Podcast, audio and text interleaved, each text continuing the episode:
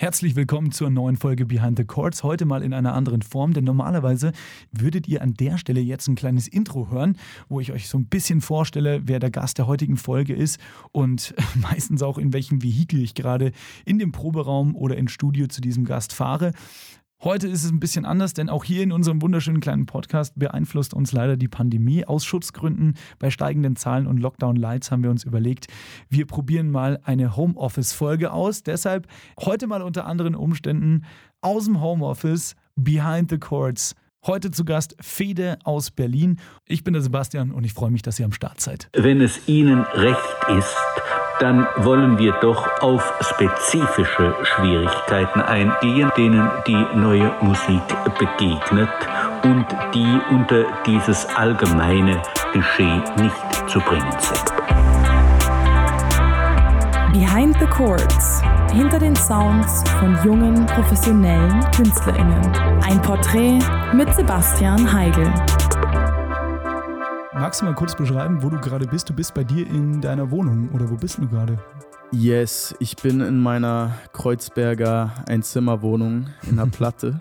Geil. Ähm, genau. Ich bin jetzt hier vor ein paar Monaten umgezogen. Ey, zum Glück siehst du nur diesen Ausschnitt, weil äh, der Rest ist nur so halb fertig. Ich, Ich muss auch überlegt- meine Küche seit Ewigkeiten fertig machen. Ich wasche die ganze Zeit bei meinem, bei meinem Homie, der hier mit im Haus wohnt. Äh, schöne Grüße an der Stelle, aber der ähm, dreht mir auch bald den Hals um, wenn es so weitergeht. Ich wollte gerade versuchen, irgendwie ein bisschen was für die Hörer und Hörerinnen zu beschreiben, aber ich sehe hinter dir einfach nur eine Tür, eine weiße Wand und eine Tür. Ey, viel mehr ist es nicht. Es sind einfach so ein paar weiße Wände. So. ich habe mir hier so alibimäßig noch eine Pflanze gekauft, weil ich die bei Ikea noch gesehen habe so, und dachte so, ja, okay, das reicht erstmal an Deko. Sehr gut. Eine, eine Gummipflanze, also eine Plastikpflanze oder ist es eine echte tatsächlich? Lebt Nein, ey, so schlimm, so schlimm ist auch nicht. Die ist schon echt. Aber ähm, ja, viel mehr ist ja nicht. Aber bist du, bist du gerade frisch eingezogen oder warum ist es noch so spartanisch?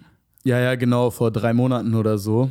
Und Hm. äh, keine Ahnung, seitdem ist irgendwie die ganze Zeit voll viel los. Ich hatte ja ähm, äh, Bonbon-Release, so, da habe ich voll viel gemacht. Wir haben alles Mögliche organisiert. Wir machen das ja, den ganzen Playlist-Pitching-Kram, ganze PR und so alles selbst. Ähm, dazu versuche ich halt so oft wie möglich im Studio zu sein. Äh, dann war ich noch ab und an in Hannover, um da irgendwelche Sachen zu klären und irgendwie jetzt neues Cover und whatever, so alles, was so anfällt. Ähm, deswegen irgendwie komme ich nicht dazu. Ich meine, klar hast du mal deine Momente, wo du sagst, okay, jetzt könnte ich schon eigentlich mal was machen, aber man will dann halt auch chillen und ist manchmal auch ein bisschen zu faul so. Du, absolut nachvollziehbar. Du bist in Berlin, ne? Also das muss man Genau. vielleicht an der Stelle nochmal kurz erklären. Und bist du ursprünglich Berliner oder woher kommst du? Weil du gerade Hannover auch meintest, erklär's mal ein bisschen, damit ich so ein bisschen geografischen Abriss Genau. deines Lebens habe. Ja, ist nicht so super spannend, aber ich komme aus Hannover ursprünglich. Ähm, genau, ich bin da geboren und aufgewachsen und ähm, ja, habe da auch äh, studiert so und bin dann halt nach dem Studium habe ich gesagt, okay, ich will es mit der Mucke jetzt richtig versuchen und dazu hat sich noch ähm, jobtechnisch was ergeben. Meine damalige Freundin war hier und deswegen war das alles ziemlich klar. Dann bin ich jetzt seit vor zwei Jahren bin ich hierher gezogen. Und erstmal habe ich in Moabit gewohnt, so. Dann hat sich das ergeben hier mit der Wohnung und dann ähm, bin ich rübergezogen vor ein paar Monaten. Es gibt so bestimmte Sachen, die gibt es einfach in Hannover nicht. Also ich war zum Beispiel am Anfang auf irgendwelchen Open Mic Sessions und so. Also klar haben wir auch ein, zwei von in Hannover, aber keine Ahnung, da ist mal auf random Erika Badu mal zu Besuch, weil sie da irgendwie die Leute nice. kennt oder Savage war mal da oder keine Ahnung, weißt du so, die gehen da einfach vorbei, weil die halt die Kultur irgendwie feiern und halt hier in der Nähe sind. Oder wie viel sich auch ergeben hat durch irgendwelche Leute, die einfach gesagt haben, yo, ich bin in Berlin, willst du mitkommen? Äh, wo man dann irgendwelche Leute kennengelernt hat. Ähm, das hast du halt nicht unbedingt, dass jemand sagt, yo, ey, ich bin gerade in Hannover, lass mal was starten. äh, eher nicht. Ja, vor allem die Räume sind halt auch geil. Also Kreuzberg spielt, wie du sagst, also sind ja nicht nur die Leute da, sondern spielt sich auch unglaublich viel ab. Also jetzt mal Pandemie ausgeklammert, aber trotzdem, ich meine, es fruchtet ja allein dessen schon, weil es halt auch, wie gesagt, die Räume gibt. Also da gibt es die Clubs, da gibt es halt einfach auch die, die gewissen Happenings, sag ich jetzt mal ganz geschwollen, wo halt die Möglichkeit besteht, dass was abgeht. Das gibt es vielleicht in Städten wie Hannover dann wahrscheinlich wiederum nicht, ne? Ja, ja, voll. Ist halt voll der Hub von so kreativen Menschen irgendwie, ne? Also, ich meine, klar, das macht es natürlich auch teilweise schwieriger. Ähm, weil du halt einfach so viel hast und immer mal wieder so, yo, ey, lass eine Session machen, ja, auf jeden, lass mhm. mal connecten, lass mal schreiben und dann passiert halt gar nichts so.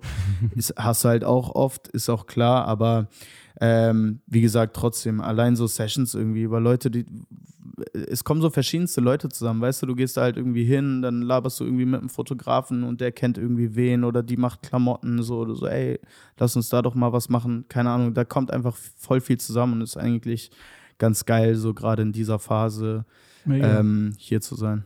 Voll. Ich meine, das Einzige, was es ein bisschen ausbremst, könnte ich mir vorstellen, ist natürlich ähm, die Pandemie jetzt gerade. Aber was ich so bei Instagram mitbekommen habe, also vor allem im Sommer, wo sie ein bisschen lockerer war, ging auch in Berlin wieder einiges ab. Also die Leute haben sich ja wieder getroffen, haben Mucke miteinander gemacht. Das war irgendwie ganz schön zu sehen, dass das auch nicht schläft, weißt du, was ich meine?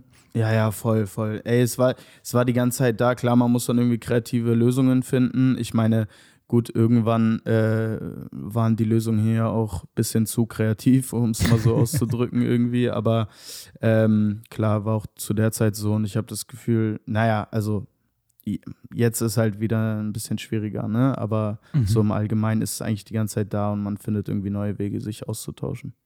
Ja, mega. Du bist jetzt äh, gerade in deiner Einzimmerwohnung, hast du gesagt. Schreibst du dort auch deine Mucke oder gehst du dafür extra ins Studio? Wie ist denn so, wie kann ich mir denn den Songwriting-Prozess bei dir so vorstellen? Hast du irgendwie, kann ich es mir so ganz romantisch vorstellen, weißt du, du wachst irgendwie nachts schweißgebadet auf und hast so ganz oldschool noch so einen Block und einen Stift ja, neben deinem Bett dann liegen. so Kerzenlicht genau, an. Und schreibst halt schnell im 16er und dann drehst du dich wieder um und denkst dir so, oh, jetzt kann ich weiter schlafen, beruhigt. ja, Genau so kann man sich das ungefähr vorstellen. Bro. Nice, nächste Frage. Nein, Schmarrn, erzähl. nee, ähm, ich habe es eine Zeit lang so gemacht, dass ich äh, zu Hause geschrieben habe. Ähm, und da war es auch tatsächlich, tatsächlich, als ich angefangen habe, relativ romantisch. Ähm, da habe ich halt wirklich irgendwie gesagt, okay, ähm, ich bin in einer bestimmten Stimmung so und ich muss das halt irgendwie ausdrücken und äh, habe dann einfach nach Beats gesucht, damals auf YouTube und habe dann halt äh, einen gepickt, der zu dieser Stimmung gepasst hat und dann lief so von alleine irgendwie, weißt du? Aber irgendwann bin ich an den Punkt gekommen, äh, wo ich gemerkt habe, okay, ich brauche halt irgendwie einen, einen, kreativen Raum und gleichzeitig, ähm, also äh, einen Raum, der mich auch irgendwie inspiriert und gleichzeitig habe ich auch angefangen, ein bisschen andere Mucke zu machen. Äh, am Anfang war es halt sehr techniklastig, sage ich mal, so richtig Rap-Rap und jetzt mittlerweile ist das Ganze halt so ein bisschen melodischer und mit Toplines und so. Und deswegen mache ich das so, ich habe so ein, ähm, ja, mir einen Proberaum gemietet, ist ganz witzig, der ist halt in so einem in so einem Rockhaus, wo halt einfach so nur so Metalheads rumlaufen und ich laufe da halt rein, so mit so Oversize Hoodie und irgendwie gefärbten Haaren und die gucken mich alle so an, so, yo, was willst du hier? So Aber Metaler, geil. Ja, und irgendwann muss ich dann halt auch aufhören, weil das Schlagzeug nebenan zu laut ist so. Aber ähm, genau, bis dahin geht's, dann schließe ich mich da halt ein und ähm, krieg halt die ganze Zeit von meinen Produzenten, äh, Lesern Beats zugeschickt und lass die einfach laufen und mhm. direkt beim ersten Hören, das habe ich mir halt irgendwann so angewöhnt, direkt beim ersten Hören lasse ich halt das Mikro mitlaufen, so damit ich halt die ganzen ersten Ideen direkt einfange. Also ich bin auch nicht der Einzige, der das so macht, so. Mhm. Ähm, aber genau, dass ich direkt die ersten Ideen einfange, weil die halt dann meistens verloren gehen. Früher habe ich dann noch zehnmal drüber nachgedacht, so, yo, ey, sollte ich da nicht lieber die Melodie machen oder hier mache ich mal die Flow-Passage und hier das. Aber jetzt versuche ich einfach so meiner, meiner Intuition zu trauen, zu dem ersten Impuls, den mein Hirn mir irgendwie gibt weil das ist meistens das Beste. Also weißt du, du musst irgendwann mm, lernen, dir einfach komplett selbst zu vertrauen, weil äh, irgendwann habe ich mir gesagt, yo, ich bin halt einfach musikalisch, ich mhm. kann das und deswegen macht mein Kopf das irgendwie schon automatisch und dann sortiere ich natürlich aus. Es kommt auch teilweise echt scheiße raus, so, ne? Aber ich meine, so, dann hole ich mir halt die besten Sachen raus und strukturiere mir dann so den Song und wenn ich dann so die Top-Lines habe, dann äh, fange ich an, ähm, genau so zu schreiben, wie ich sozusagen gefreestylt habe beim ersten Mal. Du mega schön. Lass uns doch erstmal nochmal über deinen Sound sprechen. Du hast gerade schon gesagt, früher hast du so Technik, Rap, Rap, Rap gemacht. Das fand ich einen schönen Begriff. Ähm, und jetzt hat sich ein bisschen in die melodische Richtung ergeben. Mhm. Ähm, wie kam es denn dazu? Also, warum erst diesen technischen, äh, versierten Rap? Also, ich nehme jetzt mal an, da spielst du jetzt viel auf ja, perfekte Reimketten und. Ja, ja zehnfach Reim an und äh, was hast du nicht alles gesehen und jeder ja. Vergleich muss aber auch eine Metaebene haben, sodass ja, man sich beim genau. Hören denkt, Alter, ist der versiert. Ja, ja, ähm, voll. Äh, wie kam es denn dazu? Erzähl mir mal ein bisschen, äh, wie, wie, waren denn deine Anfänge so und warum hast du dich erst für das entschieden und wie kam jetzt der Flow rüber zu dem Melodischen? Mhm. Ja, ich glaube, es kommt auch darauf an, so wovon ich äh, beeinflusst war am Anfang. Ne? Ich habe natürlich, also zu der Zeit, wo ich halt mit Hip-Hop groß geworden bin, so ähm, war es halt diese Art von Rap. Ähm, und, und das habe ich dann halt irgendwie so abgespeichert und habe es dann eben versucht genauso zu machen. Ne? Und dann was meinst halt du so ein diese Art von Rap? Also kannst du ein paar Künstler nennen, damit man sich ein bisschen assoziativ was vorstellen kann? Also, also meine ersten Einflüsse, also jetzt mal abgesehen von den ganzen Amis, so halt Biggie Park, so das Typische irgendwie, ähm, waren es dann halt so Leute in Deutschland wie Sammy Deluxe am Anfang, wo ich auf meinem allerersten Konzert war zum Beispiel, oder Motrip. So, da habe ich mir halt viel versucht abzugucken. Ähm, und es halt dann auf meine eigene Art zu machen. Und ich habe halt sogar angefangen, A cappella zu schreiben. Das heißt, das hatte eigentlich mit, mit Musik, also natürlich hat es was mit Musik zu tun, weißt du, aber halt mit einem fertigen Track irgendwie im klassischen Sinn nicht viel zu tun. Ähm, und, sondern es ging wirklich einfach nur darum, geil zu reimen. Ähm, ja, aber irgendwann ja, dann habe ich halt so meine ersten Tracks gemacht und habe da auch viel Wert drauf gelegt, aber irgendwann kam das auch irgendwie so automatisch. Ich wollte halt irgendwie, also wenn du nur Wert legst auf, auf Technik, dann lässt du halt voll viele Ebenen weg, weil du kannst dich mit deiner Stimme spielen, weißt du, du kannst nicht wirklich viel, viel anderes machen, als halt, klar, du kannst den Flow variieren, das kannst du natürlich auch machen, wenn du irgendwie melodischere Einflüsse hast, aber so viele andere Möglichkeiten hast du nicht. Und ich habe einfach irgendwann selber gemerkt, dass ich auch mich mehr traue. Also ich habe mich auch irgendwann einfach mehr getraut, auch zu singen zum Beispiel. Oder einfach mal allgemein ein bisschen experimenteller daran zu gehen. Ähm, und dass ich halt auch viel geiler irgendwie so bestimmte Emotionen ausdrücken kann, wenn ich halt auch mit meiner Stimme spiele und wenn ich mit so bestimmten Flow-Passagen irgendwie nochmal anders spiele mhm. und wenn man da eben nochmal bestimmte Effekte anders reinbringt. Ähm, ja, genau, das war eben das eine. Und zum anderen kam dann natürlich nach und nach auch die Expertise der Produzenten dazu, mit denen ich gearbeitet habe und so, die dann halt auch bestimmte Dinge umsetzen konnten, die eben nur geil klingen, wenn du es richtig machst. Ich meine jetzt nicht nur Autotune, sondern halt auch ja. bestimmte Effekte und so. Klar, oder Soundarrangements. Ähm, Wie baust du den Track auf, genau. damit er Sinn, Sinn ergibt, weißt du? Ja, ja, voll, voll, absolut. Ja, und so kam das so nach und nach. Ne? Das war jetzt gar nicht so, ich habe mir das jetzt nicht unbedingt vorgenommen, sondern das war irgendwie so eine, so eine natürliche Entwicklung. So auf dem letzten Tape, ähm, das letzte Tape war noch so ein Übergang von, von Rap zu Melodien. So, da hat man schon ganz viel diese Einflüsse gehört. Und jetzt wird es halt immer mehr so. Und gleichzeitig äh, höre ich auch selber, also weißt du, ich kann, wenn jetzt jemand, also no front irgendwie, ne, ich feiere auch immer noch so die alte Schule und alles, schön und gut, aber wenn jetzt jemand halt auf so einen klassischen Boom-Bap-Beat von damals irgendwie noch so den typischen Flow macht, den man schon tausendmal gehört hat, ist es halt auch null irgendwie Zeit, also es muss ja auch nicht immer zeitgemäß sein, aber mein persönlicher Anspruch ist es eben, irgendwas zu erschaffen, was es so vielleicht noch nicht gibt. Das heißt jetzt nicht, dass ich schon an dem Punkt bin, wo ich jetzt der innovativste Künstler Deutschlands bin, so. Mhm. Aber ähm, ich versuche zumindest ähm, modernen Sound zu machen, aber halt diese alten Werte wie eben eine bestimmte Message ähm, nicht zu vernachlässigen. Aber das ist ja eigentlich ganz geil, was du gerade sagst, weil es, ich finde auch immer, Musik ist dann auch wieder spannend, wenn neue Genres oder Subgenres entstehen. Und genau durch das, was du gesagt hast, also das, woran man sich ja satt gehört hat, nehmen wir zum Beispiel mal Boom Bap aus den 90ern. Also das ist ja auch im deutschsprachigen Raum ja schon lange tot gespielt. Also auch diese ganzen alten Haudegen wie jetzt ich rede jetzt noch nicht mal von der Agro-Savasch-Welle Anfang der 2000er, sondern ich rede jetzt von, keine Ahnung, ähm, Fanta 4 Blumentopf, also diese ganze freundliche Nachbarschaftsrap. Mhm. Das ist ja, ich weiß nicht, da, da, das klingt immer so blöd, aber damit schockst du halt auch keinen mehr, weißt du, was ich nee, meine? voll. Und also es braucht halt nicht immer diesen, genau, es braucht ja auch nicht immer diesen Schockeffekt, dass man sagt, oh krass, ist das böse oder so, sondern mhm. halt einfach, wenn es dich irgendwie vom Bauchgefühl her einfach bisschen triggert oder neugierig macht, weil es neu, weil es neu ist ja. oder weil es vielleicht einfach cool klingt, dann ist es ja eine gewisse Innovation. Also das finde ich schon auch voll. Also bestes Beispiel übrigens da, ich weiß nicht, ob du es gesehen hast, Netflix-Doku The Defiant Ones, äh, ja, Dr. Dre davon erzählt, wie er an Sounds rangegangen ist, wo alle gesagt haben, bist du geisteskrank. Ja, ja, Und Es, es hat halt dann auch eine Welle geschlagen. Auch wiederum Sounds, wo man vielleicht jetzt sagen wollen würde, so ist auch schon durch, ein bisschen. Aber die meisten davon haben es zum, zum Klassikerstatus geschafft. So, es ist eigentlich ganz geil. Voll, ey, das ist halt so der Ansporn irgendwie für mich, ne? Also ich meine, im Endeffekt so jemand wie Haftbefehl oder so ist auch ins Game gekommen und Voll. Äh, hat dann so gerappt, so Finger rein, Finger, so, keine Ahnung, weißt du, so voll, voll, so, wo jeder dachte irgendwie, Digga, was geht bei dir ab? Aber ähm, äh, im Endeffekt sieht man ja, was draus geworden ist. Und zum Beispiel so, vielleicht noch zu dem Punkt, ähm, was bei mir halt noch dazu kommt, ist halt der Faktor, dass ich noch eine zweite Sprache spreche. Also, mhm. Welche? Ne, äh, also Italienisch. Okay. Ja. Äh, also jetzt außer halt Englisch und so, ne? Muss man an der aber, Stelle aber schon mal ähm, so halt, dass ich halt auch auf Italienisch irgendwie rappen kann. Und jetzt cool. habe ich zum Beispiel auch so ein paar Sachen fertig gemacht, ähm, wo ich das halt mehr einfließen lasse, weil im Endeffekt, guck mal, Italienisch ist eine Sprache, die so beliebt ist und, und so auch geil klingt, Alter. Das klingt halt einfach wunderschön. Genau, klingt auch noch gut so.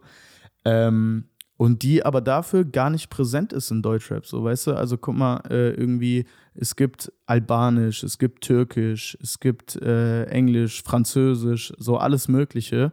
Ähm, aber dafür, dass Italienisch eigentlich so geil ist, so macht es keiner. Und äh, jetzt machen wir da gerade so ein paar Experimente. Was wir jetzt halt eben versuchen, ist halt äh, melodischen Drill zu machen, mit italienischem Einfluss. So, ich habe bestimmte Parts, die nur auf Italienisch sind und halt komplett melodisch und das ist halt was so, das gibt's so einfach faktisch noch nicht und da sehe ich halt auch keinen, der das jetzt gerade so machen könnte. Gleichzeitig bringe ich aber trotzdem noch irgendwie einen Inhalt mit rein, äh, wo ich denke so, ey geil, so dieses ganze Komplettpaket kann irgendwie was, was Geiles auslösen. Ey, verkauft. Du hast es mir gerade sehr gut verkauft. Nein, Schmarrn, das klingt wirklich sehr, sehr interessant. Vor allem, weil du sagst gerade, also zwei Dinge nochmal. Also Haftbefehl fand ich ein geniales Beispiel, weil der war ja erst so auf Moneyboy-Status ganz lange. So, dass ja, alle gesagt haben, hihi, er ist irgendwie witzig, der Typ so. Der, der, dieser komische Offenbacher Typ, der Voll. da äh, irgendwie versucht zu rappen. Aber dann wiederum muss ich ähm, Max Mönster, Montana Max von Universal Urban mal zitieren. Der hat mal im Podcast gesagt, ey, wer nicht checkt, dass Haftbefehl einfach ein auch technisch guter Rapper ist, der Voll. hat den Schuss nicht gehört so. Und ich glaube, ja, ja. das ist halt auch dieses viele Stereotype brechen, ne? Also, dass man halt auch mal nicht, also weißt du, es gibt immer so eine dumme Floskel, was der Bauer nicht kennt, das frisst er nicht. Und ich glaube, ja. das ist, kommt immer so ein bisschen in diese Richtung. Denn wenn dann irgendwie gerade eine Form von Musik, sei es jetzt im Hip-Hop, keine Ahnung, die 2000er ähm, Deutschrap-Welle, so frühes äh, Agro oder äh, Royal Bunker oder sowas, wenn das gerade irgendwie so on Hype war und dann kommt irgendwie wer anders, der einen komplett anderen Sound macht oder vielleicht nur ein bisschen anders so, ja, dann bist du erstmal, dann bist du erstmal raus so. Und ich glaube, da sind die Leute immer noch sehr schwer offen. Ich glaube, in den USA zum Beispiel tun sie sich da leichter, was irgendwie so Soundneufindungen angeht. Das siehst du jetzt an der ganzen Cloud-Rap-Welle und sowas. Ähm, aber mega geil. Also Hafti auf jeden Fall ein Vergleich, den äh, ich auch als Nicht-Rapper ähm, oder Produzent unterschreiben würde. Vor allem einfach nur als Rezipient, als Hörer, muss ich sagen, so, hör halt ein zweites Mal drüber, mit einer anderen ja. Brille quasi aufgesetzt. Voll, so, und voll es ergibt auf, auf einmal einen komplett anderen Sinn. So, wie gehst du denn ähm, so quasi von der Struktur her beim Songwriting vor? Du hast vorhin schon erzählt, früher hast du dir Beats gepickt. Ähm, jetzt entsteht äh, relativ viel durch deinen Produzenten, aber auch im Studio so alleine oder in deinem Proberaum. Ähm, aber ist es immer noch so, dass du erst äh, A Cappella schreibst, dass du sagst, okay, ich baller erstmal den Text oder ich überlege mir erstmal ein Thema? Oder kommt es dann erst so wirklich, dass du sagst, ich höre einen Beat und dann gehe ich drüber? Ähm, also bei mir ist wirklich so, der Beat inspiriert mich komplett so. Es kann auch teilweise sein, weißt du, manchmal kommt einfach so voll der diepe Track raus, wo ich irgendwie noch gar nicht gecheckt hatte, dass ich gerade in diesem Modus bin äh, und dachte, okay, ich schreibe jetzt irgendwie einen Turn-Up-Track oder so. Fuck, aber, aber ich plötzlich bin doch traurig. Ist, ich krieg's nicht hin. Ähm, ja, genau. Und äh, das macht halt alles der Beat. Ähm, zum Beispiel habe ich jetzt auch neulich, und also das macht zum einen der Beat und zum anderen auch manchmal fange ich an zu schreiben und dann habe ich irgendwie die ersten zwei Sätze und dann merke ich so, ah, okay, da ist jetzt was drin, mhm. äh, da will ich weiter zu schreiben. Zum Beispiel, um jetzt ein konkretes Beispiel zu nennen, um das mal vielleicht ein bisschen greifbarer zu machen. Bitte. Ähm, ich, hatte, ich hatte jetzt einen Beat von Lesern bekommen, habe angefangen darauf zu schreiben Und erstmal war es halt irgendwie so, keine Ahnung, dieses typische, in welcher Situation ich mich gerade befinde, irgendwie hasseln, um was zu machen, bla bla. Und dann hatte ich eigentlich nur so ein Wortspiel, beziehungsweise eine Metapher, wo es darum ging, irgendwie, ich schwimme im Meer und irgendwie ich tauche unter und, und äh, Leute fahren vorbei auf Booten, aber sie, sie lassen mich einfach da. Einfach um mhm. diese Emotionen auszudrücken. Und dann war halt dieses ganze Flüchtlingsthema, so was mich sowieso mega beschäftigt, so. Voll ähm, war dann plötzlich voll präsent. Und dann habe ich diesen ganzen Track weitergeschrieben und weitergeschrieben und weitergeschrieben. Und im Endeffekt ist es jetzt einfach ein Track, der halt über die Flüchtlingskrise geht. Also weißt du, jetzt nicht so, ja. nicht so äh, politisch, also beziehungsweise nicht so dokumentarisch jetzt aufgelistet, so äh, 2016 ging es so. Weil kennst du diese Tracks, ja, so, das ja. sind immer die schlimmsten, wenn dann so, ja, und dann kam Und bis heute ist nichts passiert, wach mal auf. So. Ja, ja, genau. Sondern es ist halt so ein bisschen bildhafter versucht. Ja. Ne? Ähm, genau. Aber wie gesagt, der Beat ist halt das, was mich am meisten inspiriert. Und ähm, ja, wie ich ja schon davor gesagt habe, ich habe dann halt so meine, meine Melodien fertig so. Beziehungsweise es sind nicht nur Melodien, es sind halt auch so Flow-Variationen weil, weil ich eben den Track höre und dann denke so, okay, wenn ich jetzt ta, ta, ta, ta, ta, rappe so, dann, dann kommt es geil so. Und dann muss mhm. ich halt die Wörter finden, die halt auch die Länge haben. So, weißt du, manchmal sind es dann dreisilbige Wörter, manchmal ist dann nur eine, manchmal muss dann da ein Wort und dann ein A hin, damit es passt. Weißt mhm. du, manchmal muss ich dann noch ein Adlib dahin machen. So. Also Voll. eigentlich jeder Track, der jetzt gerade entsteht, basiert auf meiner allerersten Intuition weil ich ja, dann halt wirklich die Wörter dafür finde, die diese Länge haben. Und dadurch werden die auch so unterschiedlich. Ne? Und, und beziehungsweise, und da zeigt sich auch nochmal, wie wichtig der Beat ist, weil der Beat weckt das Ganze ja erst hervor, so dass ich halt diese, ähm, diese ersten Ideen dann aufnehme. Das ist cool, weil ich glaube, es unterscheidet sich auch, also wenn du Musik hörst aktiv, dann unterscheidet sich es ja auch total. Bist du ein Mensch, der zuerst auf den Text hört? Oder packt dich dieser Track, weil dich der Text so packt? Oder mhm. äh, vibest du in einem gewissen Maße mit dem Beat mit? Also ich finde auch so, bestenfalls passiert natürlich beides so. Ja, aber ähm, bei mir zum Beispiel, ne? Ja, also ich meine, wenn, wenn du wirklich, also wenn du wirklich auch den Anspruch hast, dann finde ich es ja total geil, weißt du, was ich meine? Aber ich könnte jetzt genügend Beispiele sagen, wo ich sage so, ey, da höre ich vielleicht eher weniger auf den Text oder ist der Text für mich zum Beispiel total zweitrangig, aber ich höre es halt einfach, weil der Beat so ein krasses Brett ist oder umgekehrt ja, so. Der Beat ist so ein bisschen Ladifa, aber der Text ist halt Hammer und ja, die Masterformel wäre, glaube ich, ja beides irgendwie äh, auf die Kette Ey, zu bekommen. So, das ist, das ist der Anspruch so, das ist auch das, wie ich, äh, wie ich meine Musik immer selber pitche. Ähm, weil, wie gesagt, ne, diese erste Intuition ist das, was erstmal vorgibt, welche Melodien und so reinkommen. Mhm. Aber dann arbeite ich halt mega akribisch an dem ganzen Text. So. Das ist, äh, ich habe da halt immer diese hohen Ansprüche, die ich halt auch davor hatte, als es rein technisch war, die habe ich mir halt beibehalten, cool. aber will halt versuchen, das äh, zu kombinieren. Ich habe jetzt keinen Bock irgendwie, also, ne, so man macht immer auch mal einen Track, der einfach so nach vorne geht, weißt du, wo jetzt nicht ja. irgendwie du keine Ahnung, was für eine Message drin haben musst. Ja, musst du ja auch nicht zwingenderweise, so. weißt du, was ich meine? Aber es ist so, es ist, es ist halt so ein Mixdown. So, es, ja, es ja. gibt ja keine Formel dafür. Voll, Möchte voll, ich mal jetzt attestieren. Voll, es, pass, so. es passiert einfach. Und ähm, naja, ich, ich versuche einfach dann irgendwas auszusagen. Weißt du, ich habe jetzt keinen ja. Bock auf irgendwelche Schrottlines, wo halt gar nichts drinsteckt, sondern ähm, ich versuche halt immer Inhalt und, und halt aber dieses lockere, melodische einfach irgendwie zu kombinieren. Stichwort, ähm, ja, sagen wir es mal, wie es ist, Anreiz oder Antrieb. Kohle, Bekanntheit, was willst du mit deiner Kunst erreichen? Ganz, ganz, ganz grob gefragt.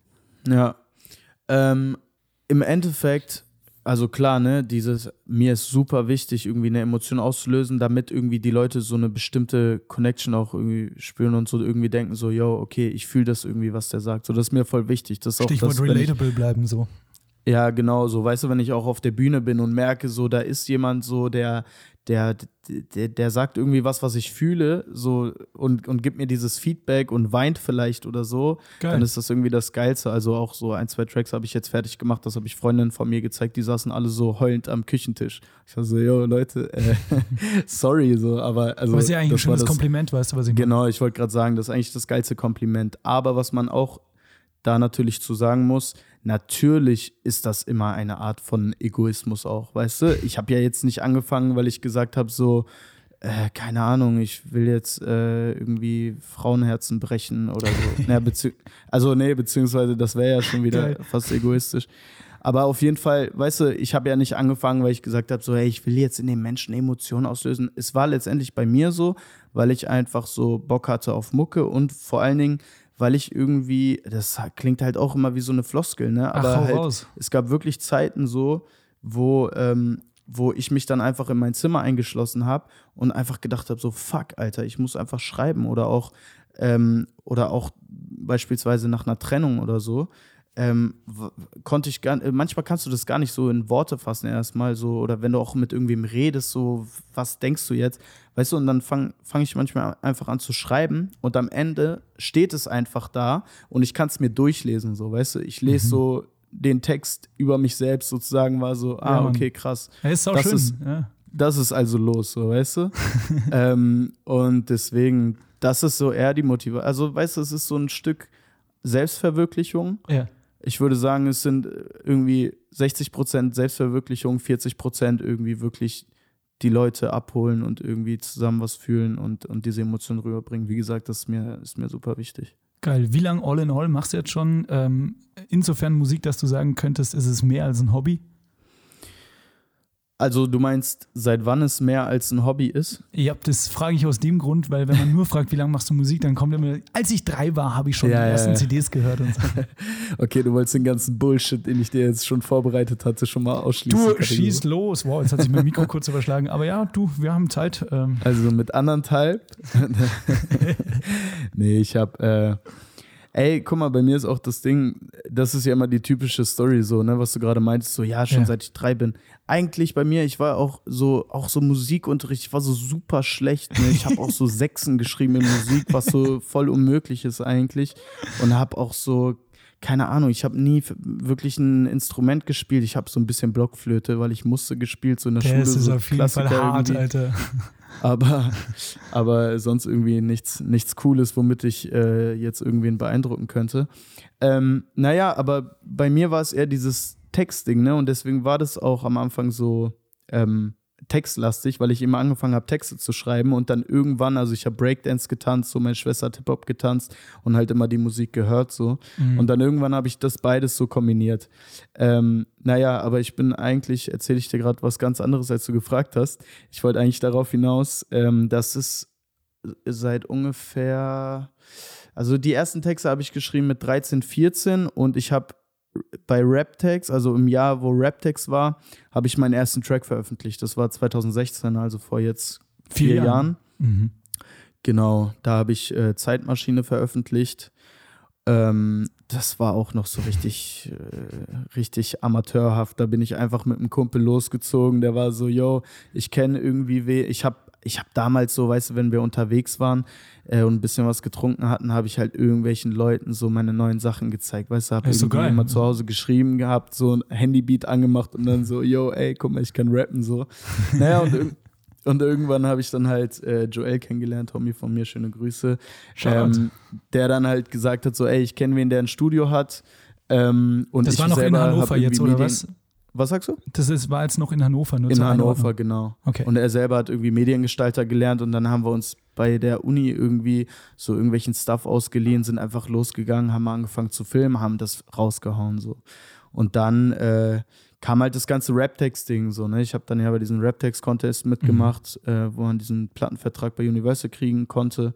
Und irgendwie innerhalb von zwei, drei Monaten nach meinem ersten Release war ich dann da halt irgendwie im Finale und äh, das hat mir dann so diesen Kick gegeben, um zu sagen, so, ja, okay, ich glaube, jetzt ist so der Punkt erreicht, wo ich genug Selbstvertrauen auch dadurch äh, tanken konnte, um zu sagen, so, ja, okay, jetzt geht's richtig los. Das hast was Geiles gesagt, Selbstvertrauen tanken. Ich glaube, das ist immer super wichtig, weil ich glaube, jeder, der Kunst schafft oder irgendwie in der Öffentlichkeit stehen möchte, sagen wir mal ganz grob, der braucht eine gewisse Art von Bestätigung. Es sei denn, du bist emotionsmäßig total kalt und wenn du es dann zum Beispiel da äh, ins Finale schaffst, ist ja eh mega und dann checkt man, glaube ich, auch selber, dass das vielleicht gar nicht mehr so scheiße ist, was man ja, da macht und äh, ja, dann, man sollte das vielleicht noch weitermachen. Voll, voll. Also ich meine, ich, ich hatte davor schon genug Selbstvertrauen. Ich, ich konnte, glaube ich, schon realistisch einschätzen, so okay, das ist jetzt nicht komplett scheiße, was ich da mache, mhm. weil sonst hätte ich das auch gar nicht veröffentlicht so. Aber klar, das, also ich meine, das waren halt so Leute aus der Branche irgendwie, die ich sonst halt irgendwie nur aus von irgendwelchen YouTube-Videos kannte und dann sitzen die da und feiern irgendwie deinen Track und sagen so, yo, weiter, weiter, weiter, dann hast du da irgendwie eine krasse Session im Studio mit Melbeats und so und dann ist halt irgendwie so, yo, okay, krass, was geht. Ähm, ja, und, und zum Thema Selbstvertrauen auch nochmal, das habe ich ja jetzt auch gemerkt. Ich hatte ja vor Bonbon auch anderthalb Jahre nichts rausgebracht mhm. und es ist mega anstrengend. Ich habe ja auch zum Beispiel ähm, reduziert bei der Arbeit irgendwie, macht 30 Stunden und Rest der Zeit halt so viel es geht Mucke, also nochmal mindestens 30, 40 Stunden nochmal drauf Musik. Und ähm, wenn du dann halt diesen Schritt gehst und eigentlich so voll am Hasseln bist, aber halt nichts rausbringst, weil einige Dinge auch einfach Zeit brauchen so und du einfach nicht dieses Feedback hast, dann, dann ist es halt echt hart. So, du arbeitest halt einfach in so ein schwarzes Loch rein irgendwie, weißt du? Und das ist halt immer so dieses künstlerische Ding, dass du halt, ähm, ja, also ist, beziehungsweise nicht nur künstlerisches Ding, ist ja mit vielen Sachen, die du halt einfach aufbauen musst, erstmal so, dass du halt einfach nur reinsteckst, so. Aber ähm, ich bin halt die ganze Zeit zwischen, ich schreibe was steh auf und sag so, ey, sorry, Alter, ich bin einfach der krasseste. ich bin einfach der krasseste, so weißt du? Ja, ja, das kennt man. Und, und so, yo, eigentlich bin ich voll der Keck, so, weil was mache ich denn eigentlich die ganze Zeit? Es kommt nichts raus. Alle sind so, hä, machst du überhaupt noch Mucke? Weißt du so, es voll. sind so die ganze Zeit diese beiden ähm, Extreme, die manchmal sehr anstrengend sein können, aber umso mehr freue ich mich, dass jetzt einfach äh, sehr viel ansteht. Das ist geil gesagt, wo du gerade meintest, so in, in, ins Nichts reinschreiben. Ich glaube, das macht man ja eigentlich nie, aber das Hirn gaukelt ja einem das immer so vor ein bisschen. Ne? So, ja, fuck, ja. jetzt sitze ich hier und wer hört es dann? Keine Ahnung. Vielleicht tausend Leute bei YouTube und dann denkt man erstmal so, ja, Alter, aber tausend, stell mal tausend Leute in den Raum, ist ja eigentlich auch schon was, aber in der heutigen Zeit sind dann tausend halt so ein Fliegenschiss irgendwo. Ja, ja, und, voll. Und Ey, ich hatte auch eine Zeit wirklich, ich konnte mir, also ich bin halt voll der Rap-Fan, ne? Und höre mir eigentlich alles Gut an so. und gucke mir alles an und alle möglichen Interviews. Ja. Ich hatte wirklich, ich habe Phasen, da kann ich keine Rap-Interviews mehr gucken. Ich kann es einfach nicht, weil ich, Wieso? weil ich dann so mir selber so einen inneren Druck mache und sage, Alter, es muss einfach funktionieren. Äh, ich kann mir das gerade nicht angucken, so, weil das einfach das ist, äh, wo es hingehen soll. So. Neidest du da ein bisschen, wenn da vielleicht auch Jüngere sitzen, die vielleicht so einen Track irgendwie hochgeladen haben und nee. gehen jetzt gerade so steil oder so? Nee, das gar nicht. Also ich gucke es mir nicht, nicht an, weil ich, weil ich dann neide, sondern einfach nur, weil ich dann, weil ich dann nicht entspannen kann, weißt du so, weil ich ja. dann mehr so bin, so, yo, ich muss wieder was machen. Ähm, ich denke eher so, jeder hat, geht seinen Weg, so das sage ich auch so immer, ne? Das denke ich auch bei allen möglichen Dingen irgendwie im Leben. Egal was ist, so jeder geht irgendwie seinen Weg und alles kommt am Ende so, wie es irgendwie kommen soll. Und, äh, und selbst, ich sag mal, also ich bin übelst überzeugt davon, dass es funktioniert, aber sagen wir mal, es funktioniert nicht oder zumindest nicht auf dem Level, was ich mir vorstelle, dann mhm. denke ich mir, ist es für irgendwas anderes gut. So. Also ich habe jetzt nicht dieses so, jo, warum hat der das und ich nicht? So, wer weiß, vielleicht hat der ganz andere Probleme. Voll. Das ist ja auch immer das, äh, was sich die Menschen, glaube ich, immer so ein bisschen anmaßen. So erstmal neiden und dann sagen, und dann aber, wenn vielleicht diese Person Probleme hat und man weiß das vielleicht auch gar nicht, dann irgendwie so, oh ja, fuck, kann ja auch sein so, ne? Ja, ja, voll. Ja, und, aber mega reflektiert ja. von dir, Alter. Also das ist ähm, sehr, sehr schön gesagt, weil ich glaube, das ist was, was man vor allen, vor allen Dingen als Hörer oder Hörerin von Musik gar nicht mal so wahrnimmt, diesen Hustle, den du gerade beschreibst, weißt du, mhm. diese unglaubliche, nicht nur den Aufwand, den du ja machen musst, jetzt hast du vorhin schon gesagt, irgendwie, du hast reduziert in der Arbeit, um der Kunst willen, um der Mucke willen, irgendwie da geil mehr Zeit reinstecken zu können, aber auch, was dann dabei rauskommt, ne? Also das, das ist ja die, die alte Leier immer. Also ich finde, was das Trügerischste ist, was dir heutzutage irgendwie vorge, vorgegaukelt wird, ist, dass so ein, oder vielleicht kannst du es unterschreiben, das ist jetzt nur meine subjektive Einschätzung so, aber ähm, dass es so eine Art Overnight-Fame gibt, weißt du, jetzt mache ich diesen einen Track und den lade ich mhm. hoch oder in meinem Fall, ich mache jetzt dieses Pod Podcast-Projekt und morgen bin ich Thomas Voll. Gottschalk. Halt dein Ey. Maul, natürlich nicht. Also weißt du, was ich meine? Aber es ja, ist so, in Zeiten von Instagram und täglicher Vernetzung ist es halt Hardcore, weil man denkt irgendwie so, wenn ich jetzt irgendwie zwei Wochen lang kein Feedback auf meine neueste Produktion bekommen habe, dann bin ich schon Opfer oder so. Also, weißt du, was ich meine? Also, voll, voll, voll. Das ist halt nochmal ein Druck, der drauf kommt, so letztendlich.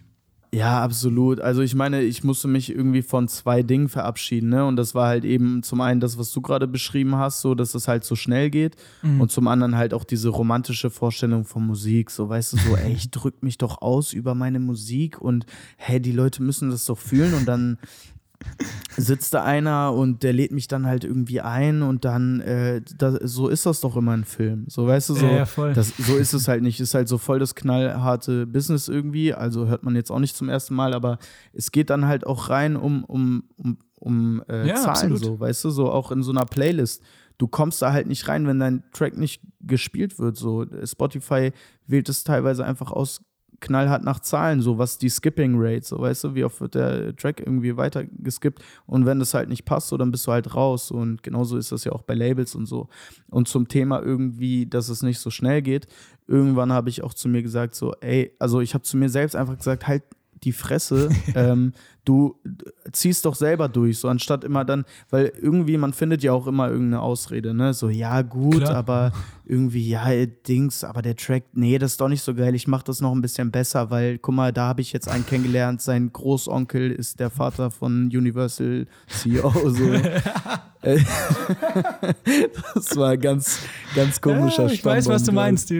Aber das ist ja, aber weißt du, genauso lustig, wie du das gerade beschrieben hast, so dumm, ironisch zieht man so, Ja. sich dann die, die anscheinende Logik heran, so weißt du, dass man sagt so, ja, aber dessen, dessen Cousin, dessen Ja, Vater, ja. dem gehört Universal, jetzt muss ich aber mal abliefern hier. Ja, ja, Was? voll.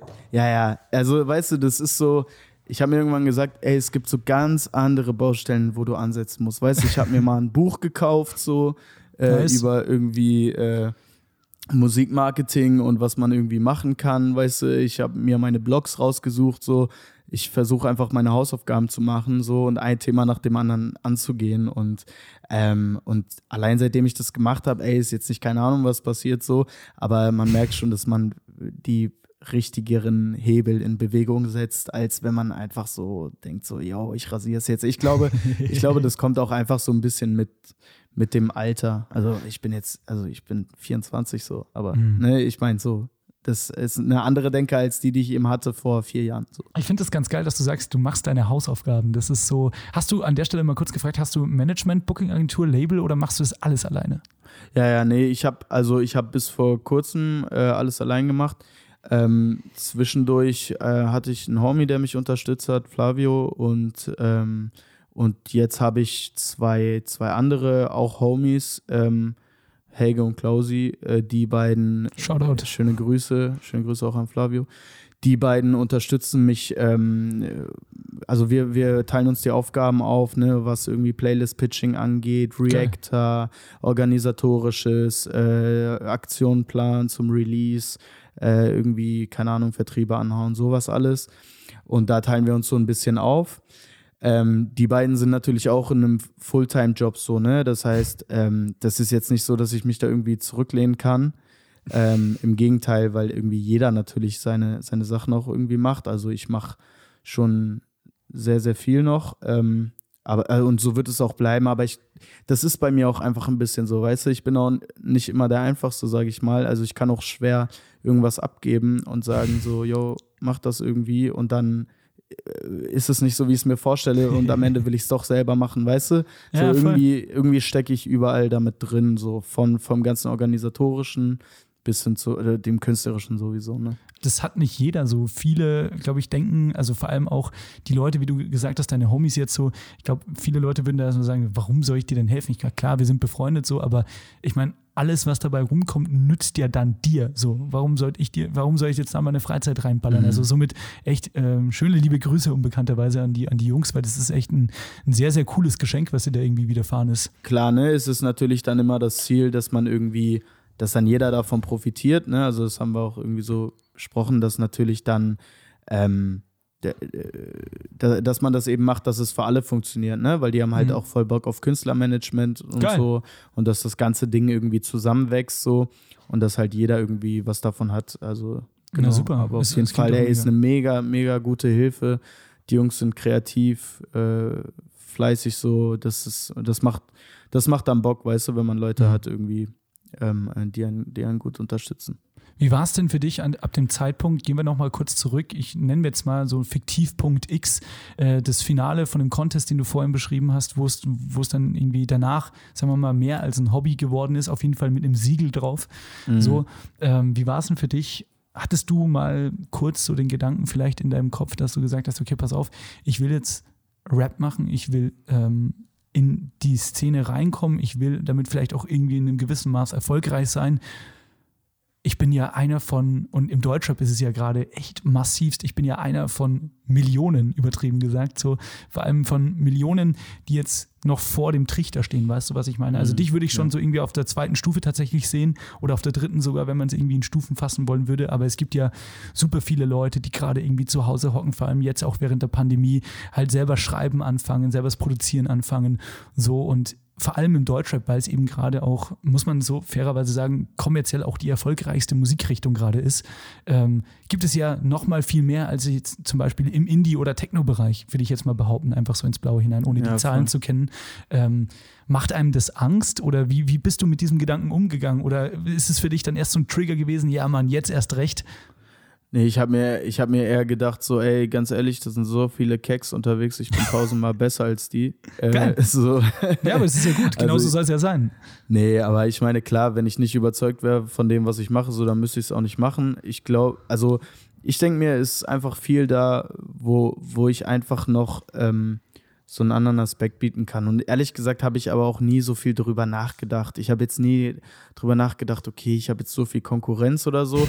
Ich habe es einfach gemacht, weil es mir Bock gemacht hat, weil ich mhm. dran glaube.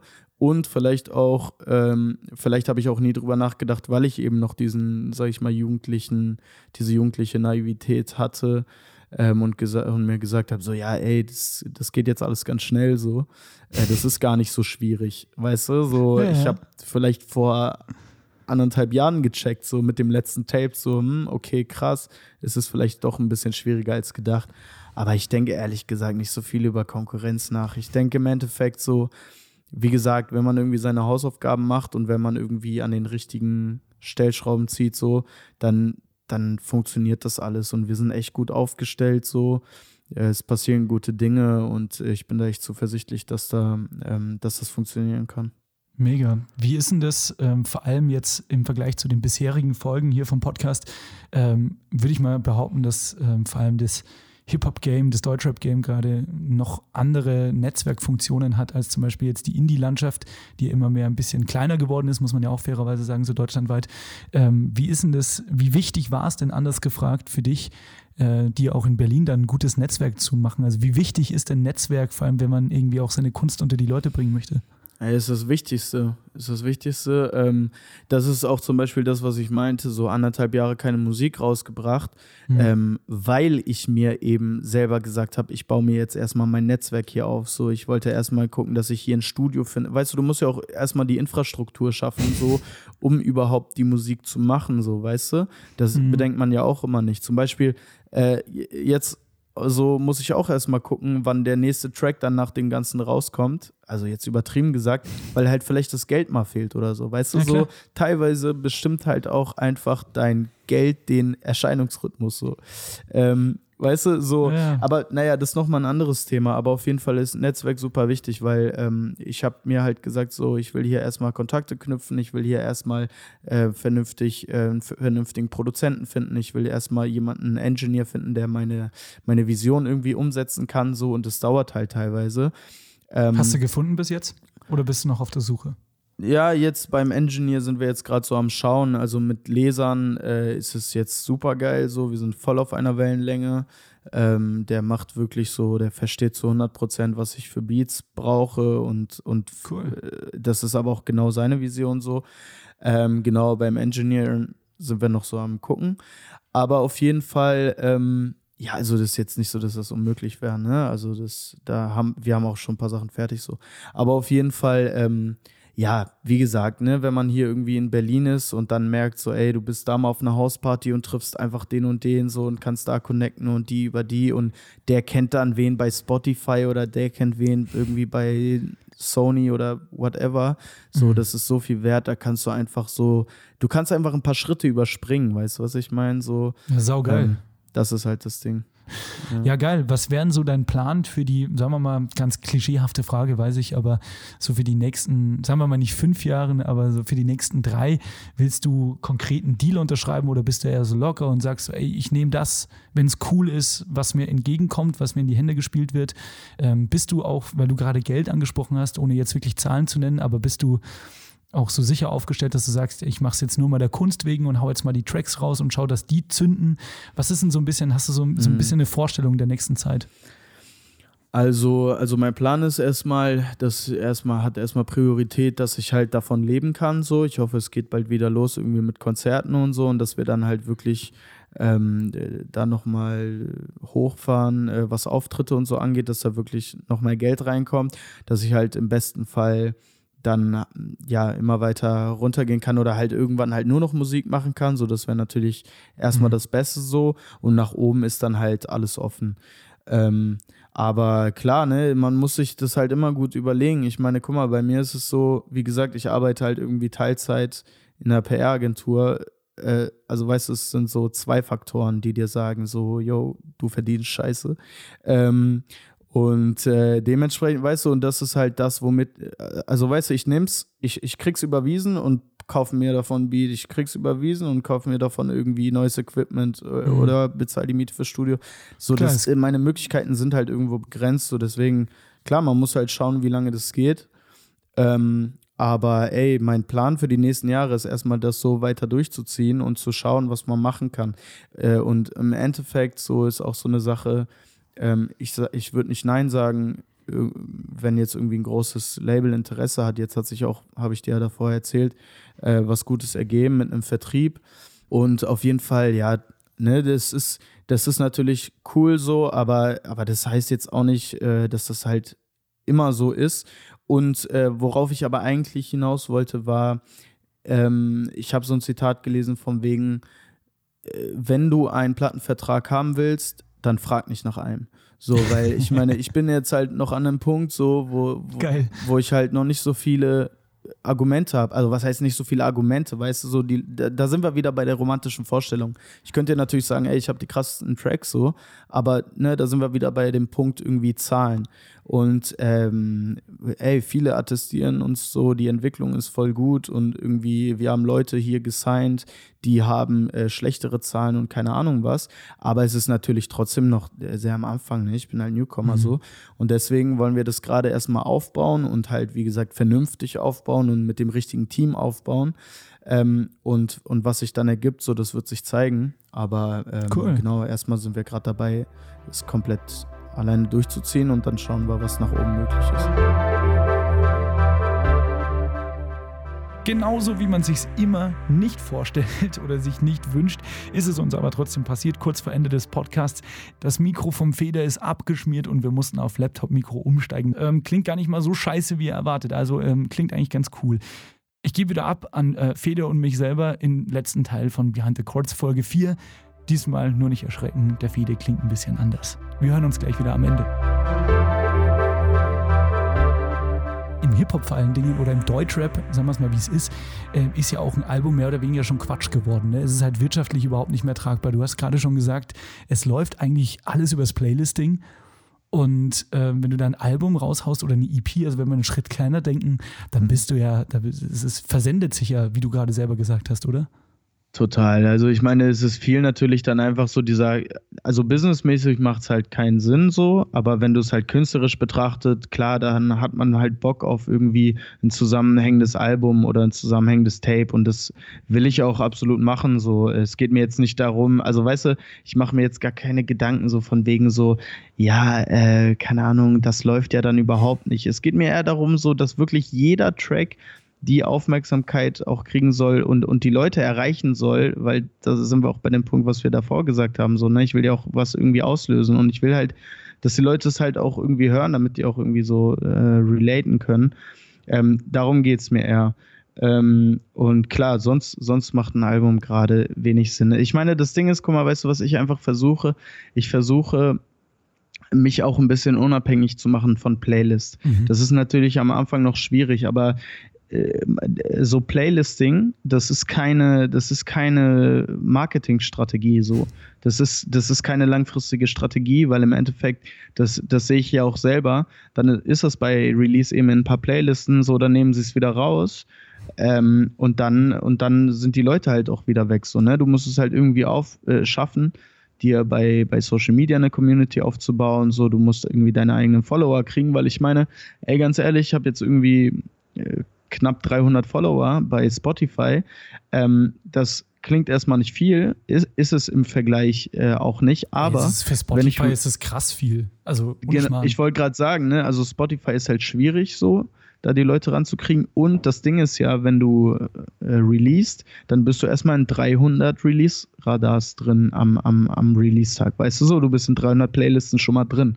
Mhm. So und das ist halt das Ding, du musst halt versuchen, dir deine eigene Community irgendwie aufzubauen ähm, bevor du dich irgendwie nur abhängig machst von anderen. Und das, das, das habe ich zum Beispiel, den Fehler habe ich auch mit meinem YouTube-Kanal erstmal gemacht, dass ich auch dann viel versucht habe auf externen Kanälen, um da erstmal mehr Reichweite zu kriegen und da mal hiphop.de und hier mal das.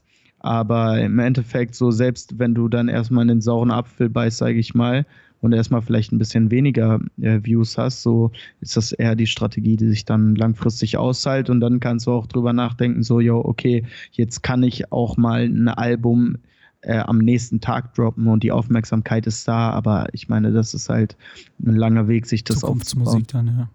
Ja, aber cool gesagt. Also ich glaube auch, dass zum Beispiel das Nutzerverhalten sich da vielleicht hoffentlich in den nächsten paar Jahren ein bisschen ändern wird, weißt du, dass man weggeht von diesem Playlist-Gepicke, so habe ich jetzt, ja. keine Ahnung, auf der Modus Mio gehört oder keine Ahnung. Nehmen ja, wir ja. tausend andere Beispiele, weißt du, gibt es ja zum zum Schweinefüttern viel jetzt aktuell und das nur bei Spotify. Und da haben wir zwar den größten Streaming-Dienst angesprochen, aber es gibt ja weitaus andere. Es gibt ja auch noch hier, wie heißen die alle, Deezer, Apple Music und so weiter und so fort. Also ich glaube schon, dass es halt schwierig ist und vor allem geht dadurch für mich immer die Persönlichkeit der kunstschaffenden Person ein bisschen unter, weil du hast halt dann Voll. in einem Strudel zwischen 100 anderen Songs hast du dann halt deinen, deinen einzigen Titel und der wird dann halt wirklich nur bewertet ob Voll. er reinpasst oder nicht. Und dann geht es quasi gar nicht um dich als Fede, als Künstler jetzt, sondern da geht es ja, halt ja. irgendwie dann, ja, dann warst halt mal irgendwie zwischen zwei anderen Künstlern so, wow. Ja, ja, genau. Halt Ey, was ich immer, was ich immer sage, ist halt so, das ist ein bisschen, als würdest du durchs Louvre sprinten. so, weißt du, so. Geiler Vergleich du sprintest halt einfach so, du kannst es gar nicht mehr alles wahrnehmen. So, du bist zwar da irgendwie in dem Umfeld, aber du sprintest da einfach durch. So, ich meine, Modus Mio äh, größtenteils ist dann natürlich so, als würde dann im Louvre auch wirklich nur Scheiß an der Wand hängen, so. Aber ich meine, weißt du, so vom Ding her, das ist halt gerade so, weil die, die ganze Branche irgendwie super schnelllebig ist, das ja. ganze Business irgendwie so. Das habe ich auch beim letzten Release gemerkt. Du bringst was raus, so ja, okay, nice, hier ein bisschen Playlist, da spricht dich nochmal jemand drauf an. So, und dann nach zwei Wochen ist aber auch tot, so, ne? Fuck. Also, so diese, dieses Auseinandersetzen mit der Kunst geht halt verloren. Und ähm, ja, und deswegen, ne, ich, deswegen meinte ich auch, ich will so ein bisschen, mir ist halt wichtig, dass, dass, dass auch meine Sachen so als künstlerisches Gesamtkonzept irgendwie, äh, dass das Konzept dahinter auch verstanden wird, weil wir uns wirklich von A bis Z Gedanken machen, so auch bei dem ganzen Videokonzept und so, das, äh, weißt du, schöne Grüße an Luis, so, der, der filmt das Ganze und so, aber ich schreibe halt auch einen Großteil des ganzen Konzepts selber und ne, überlege mir, welche Szenen und was will ich damit aussagen und nee, da muss das noch rein. Geil. Äh, weißt du, und auch das ganze Cover und alles drumrum. Das ist jetzt nicht so, yo, wir machen einen Track, der muss irgendwie funktionieren und laufen und raus damit, sondern da stecken halt in jedem Detail so viele Gedanken, die aber gar nicht so wahrgenommen werden, weißt mhm. du? Und wie denn auch? Das ist einfach so schnelllebig. Ich kenne es ja auch bei mir selber. Ich, äh, ich setze mich auch nicht so krass mit irgendwelchen Künstlern auseinander, wo eigentlich viel mehr ginge, außer wenn du dann halt mal wirklich irgendwie zu einem Konzert gehst oder irgendwie zu einer Ausstellung oder dich einfach mehr informierst, so, ne? Klar, Aber das ist was so, das sollte irgendwie wieder mehr in den Vordergrund äh, gerückt werden. Lass uns mal noch kurz über die, äh, über dein Artwork sprechen. Machst du das alles selber oder hast du einen Designer, Fotografen, Designerin, Fotografin, keine Ahnung, schieß mal los. Also ähm, jetzt seit, seit kurzem, der dann auch Bomber und so umgesetzt hat, macht das Peter Wendeburg. Schöne Grüße. Schaut's aus. Der, ähm, ja, ey, der ist super krass, Mann. Der, guck mal, das Ding ist, ich habe mir halt gesagt, gerade weil ich eben diese, dieses künstlerische Gesamtkonzept irgendwie umsetzen will, mhm. da brauche ich halt wen, der einfach auch Künstler ist so. Geil. Und der Typ, der macht halt so alle möglichen Drucke, so der, keine Ahnung, der macht irgendwelche Modesachen so, der macht halt auch so voll die geilen politischen Statements. Sie haben in Hannover auch so bei so einer Nacht- und Nebelaktion so, eine, so ein riesiges Banner aufgehangen, so wir haben Platz und keine Ahnung was oder auch so cool. protestiert äh, wo es darum ging, irgendwie, ob, ob jetzt irgendwie die ganze Kunstbranche so, ähm, naja, ob die halt genug Corona-Hilfen kriegen. Ähm, Und der Spoiler, macht halt einfach nein. mega geilen Scheiß, ist voll kreativ so. Und dann habe ich gedacht, so, ey, das, das passt voll gut. Und, ähm, und der macht jetzt halt, wir setzen uns halt zusammen hin und entwickeln dann halt so ein bisschen die, die Idee hinter dem Cover, hinter, ja, auch mein ganzes Auftreten irgendwie so ein bisschen. Mhm. Und dass das halt einfach so einen einheitlichen Look kriegt, so. Und ja, das ist mega cool. Und dann äh, äh, hier Luis Jansch und, und Joel Gümmer. Joel ist der, mit dem ich angefangen hatte, Videos zu machen. So, die beiden machen, also Joel hatte jetzt zum Beispiel Bonbon gemacht. Die machen dann halt die Videos und wie gesagt, ähm, wir, wir machen da viel zusammen. Ne? Ich wollte jetzt auch gar nicht sagen, so, ey, ich habe das alles gemacht. Ne? Die Jungs sind so, die, die, die machen voll die äh, gute Arbeit und sind da immer voll, ähm, voll kreativ dabei und so. Ähm, aber klar, ne, ich habe einfach, das meinte ich auch davor, ne, dass ich viel auch einfach selbst machen will und eine ziemlich klare Vorstellung habe und deswegen da einfach auch viel reingebe, weißt du, und dann irgendwie einfach direkt irgendwas runtertippe, so, ey, so will ich es haben, so, zack, zack, zack, die Ideen, das und das könnte man machen. Und ähm, ja, dann entwickeln wir das halt. Und es muss halt irgendwie alles zusammen zum Track passen und genau diesen, diesen Vibe wiedergeben. Also wir machen da jetzt nicht irgendwas, um einfach noch ein Video dazu zu haben, so, sondern es ist halt wirklich von A bis Z alles durchgeplant. Voll cool. Jetzt hast du schon zwei, drei Beispiele genannt. Ähm, eine Frage, die ich immer hier stelle, ist: äh, Hast du einen Track oder einen Titel, wo du sagen würdest, okay, da hast du vielleicht ein, zwei Behind-the-Scenes-Informationen für die Hörer und Hörerinnen jetzt im Podcast hier, die vielleicht ganz interessant werden, äh, sei es vom Songwriting oder vom Videoshooting oder vom, vom keine Ahnung, Beatpicking, irgendwie so ein bisschen Behind-the-Scenes-Material. Hast vielleicht so ein, zwei Geschichten? Bei Bonbon haben wir ja ähm, kurz vorher habe ich halt angefangen mit, mit Helge und Klausi das Ding zu machen, so, die das Management machen. Und dann haben wir uns halt irgendwie überlegt, so, jo, okay, was können wir Geiles machen? Ähm, so zum, zum Release-Tag. Und es war ja auch Corona und so. Mhm. Und dann war es so, ja, okay, wie kriegen wir das denn hin? Und auch irgendwie Corona-konform, dass wir aber den Leuten irgendwie so ein Stück Musik trotzdem liefern. So, und dann haben wir da halt ähm, äh, Red Bull ins Boot geholt und äh, Crab Protect hat das irgendwie unterstützt, hatten halt so einen riesigen Defender uns geholt, den, den Klause geklärt hat. Ähm, haben uns so eine richtig fette Teufelbox äh, gemietet, die ich selber noch abgeholt habe, hier irgendwo am Arsch der Welt in Berlin. Und äh, haben die dann eingeladen und haben halt vorher irgendwie 400, 500 bunte Tüten gepackt mit eben diesen, mit eben diesen alten Bonbons, die auch auf dem Cover sind, Geil. drin. So ein Sticker drin, die wir ähm, gemacht haben, den Sticker dann drauf.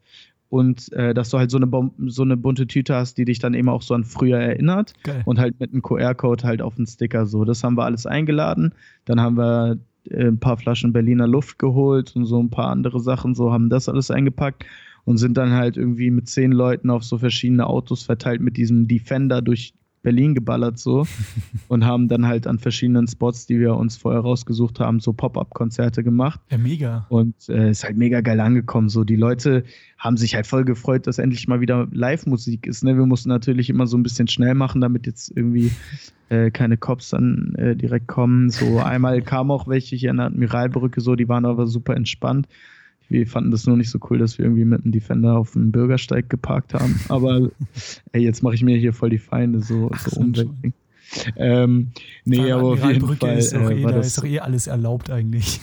ja, ja, voll. Nee, aber es war auf jeden Fall eine geile Aktion. So, es sieht man auch im Video so ganz witzig, so alle so mit Masken unterwegs und so Handschuhe, die so die Tüten verteilen und so und die Leute irgendwie voll am Feiern. Ja, es war, es war eine ganz geile Aktion auf jeden Fall. Last but not least, für die ähm, offizielle Behind the Chords Playlist, welche Songs würdest du denn draufsetzen wollen? Du hast drei Songs, die du draufballern kannst. Das können welche von dir sein. Ähm, die landen aber sowieso schon drauf. Zwinker, zwinker. ähm, aber viel wichtiger oder viel interessanter wäre eigentlich Songs, die dich persönlich geprägt haben, vielleicht von früher, wo du gesagt hast, okay, krasser Track feiere ich immer noch. Es kann ein neuer Track sein, das kann irgendwas sein, was du gerade aktuell pumpst oder was dich irgendwann mal berührt hat oder was halt einfach äh, Musik ist, wo die HörerInnen äh, wissen, damit identifizierst du dich oder das ist so ein bisschen das, äh, was dich auch kreativ vielleicht ein bisschen beeinflusst hat. Was ich halt direkt eigentlich sagen kann, ist Outcast Roses. Oh, geiler Titel, geiler Titel. Der ist krass, der ist krass. ah, es gibt so viel, Alter. Ey, wie ich mich angehört habe, wie so ein alter Radiomoderator. Geiler Titel, geiler Titel. Geiler, geiler Titel, ey, der hat richtig ja, der, ja, genau, der war ja keck. Und jetzt zu Gabi mit dem Wetter. ähm, okay, warte mal. Also eine habe ich jetzt, Outcast Roses. Also dann noch äh, von Coffee mit K geschrieben und Gunner W. Yes, sir. Der ist krass, mit krassem Video, ziemlich geil. Und dann kannst du noch Wiley Flow von Stormsea aufnehmen. Machen wir sehr gerne. Vielen Dank dir. Ey, und vielen Dank für deine Zeit. Ja, Mann, ey, danke dir, hat mega Bock gemacht. Äh, und äh, ja, ich hoffe, ich hoffe, wir, wir sehen uns auch, wenn das alles mal vorbei ist. Ich wollte es gerade sagen. Auf ein Bierchen oder so. Voll. Dann äh, packe ich mal hier die Jungs auch ein und dann düsen wir mal hoch nach Berlin und äh, haben wir ein bisschen eine gute Zeit und trinken mal ein Bierchen miteinander. Auf jeden Fall. Auf jeden Fall machen wir so. Und wie immer gibt es am Ende noch kurz den obligatorischen Aufruf. Die Mucke vom Fede gibt es überall, da wo es Musik gibt im Internet, also auf allen Streaming-Plattformen und auf YouTube. Checkt es mal aus. Ich meine, wie gesagt, ich sage es eh immer bei jeder Folge, aber jetzt habt ihr die Geschichten und die Motivation dahinter gehört. Vielleicht hört sich die Mucke jetzt auch ein bisschen anders an. Und für alle, die ihn noch nicht kennen, unbedingt auschecken. Ich bedanke mich für die wunderschöne Folge. Hat ähm, trotz dem kleinen Mikrofonausfall ja eigentlich alles ganz cool funktioniert. Und ich finde auch in Zeiten einer Pandemie ist es doch vielleicht eine ganz coole Lösung Lösung, so weiterzumachen, auch wenn es vielleicht von der eigentlichen Idee, die kunstschaffenden Personen vor Ort zu besuchen, ein bisschen abweicht. Aber hey, wenn wir uns, glaube ich, nur alle zusammenreißen, ohne jetzt hier den Moralapostel spielen zu wollen, dann geht es ja hoffentlich auch bald wieder. Wenn ihr Fragen, Wünsche, sonst noch was habt, dann schreibt uns jederzeit sehr, sehr gerne entweder mit einer kurzen Mail an info@donkeyshot.org. Das ist die Mailadresse unserer Produktionsfirma oder ihr schreibt uns jederzeit bei Instagram Behind the Chords, alles klein und zusammen und ähm, da versuchen wir so schnell es geht dann auch zu antworten. Außerdem gibt es auf Spotify noch die offizielle Behind the Chords Playlist. Ihr hört es ja immer in den Folgen, die Künstler und Künstlerinnen suchen immer Musik aus, die ihnen selbst was bedeutet und die wandert dann zusammen mit ihrer eigenen Musik Musik auf der offiziellen Behind the Chords Playlist bei Spotify. Findet ihr auch ganz easy. Einfach Behind the Chords Playlist eingeben und dann seid ihr quasi schon drauf. Ich bin der Sebastian, ich bedanke mich jetzt fürs Lauschen und beschließe jetzt aus dem Homeoffice diese vierte Folge von Behind the Chords. Ich hoffe, euch hat es gefallen. In diesen Zeiten ist es super wichtig, noch hinterher zu schießen. Bleibt gesund und äh, wir hören uns wieder in zwei Wochen dann zur nächsten Folge Behind the Chords. Macht es gut. Ciao. Behind the Chords ist eine Produktion von Donkey Shot Entertainment. Mehr Infos findet ihr auf donkeyshot.org.